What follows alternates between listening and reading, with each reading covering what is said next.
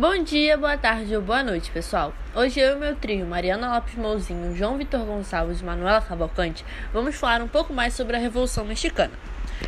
É, eu vou falar um pouco mais sobre a causa. A Revolução Mexicana teve como luta emblemática a busca da revalorização da cultura indígena e a reforma agrária, ou seja, a distribuição de terras entre os camponeses. Essa necessidade de terra gerou o início da revolução que tinha como lema terra e liberdade. Agora é com você, Manu a Revolução Mexicana. Para a gente falar da Revolução Mexicana, a gente precisa voltar em 1984, que é onde começa o governo ditatorial de Porfírio Dias, que apesar do desenvolvimento do país, Porfírio manteve a concentração de riquezas, excluindo completamente a população pobre dos ejidos, que eram terras não cultivadas bem como a população. Muitas pessoas na época se opuseram à ditadura, como o liberal Francisco Madeiro, que propagou a revolução para a população. E em 1911, através de um golpe de Estado, assumiu o poder, fazendo com que Porfírio se exilasse na França. O governo de Francisco Madeiro fez cair por terra o discurso liberal, já que ele centralizou o acesso à terra nas mãos das elites fazendo com que também os movimentos populares continuassem a crescer disparadamente. Em seguida, Pancho e Emiliano Zapata, grandes nomes dessa revolução, começaram a juntar o povo para derrubar o governo de Madeira, buscando pela reforma agrária e fazendo o plano revolucionário ser chamado Plano Ayala.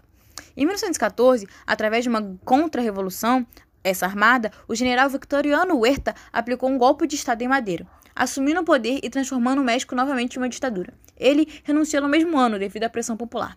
Pulando para 1917, Venustiano Carranza assumiu o poder com o apoio dos Estados Unidos e se comprometeu a elaborar a Constituição de 1917, que se mantém até hoje. Estabelece o salário mínimo, jornada de 8 horas de trabalho e o reconhecimento de terras indígenas. Porém, a reforma agrária ainda não estava sendo feita e Carranza reprimiu todos os movimentos populares. Zapata foi morto em 1919 e Pancho em 1923, pois eram grandes líderes populares. A revolução perdeu um pouco de força, mas os conflitos de terra continuam até hoje.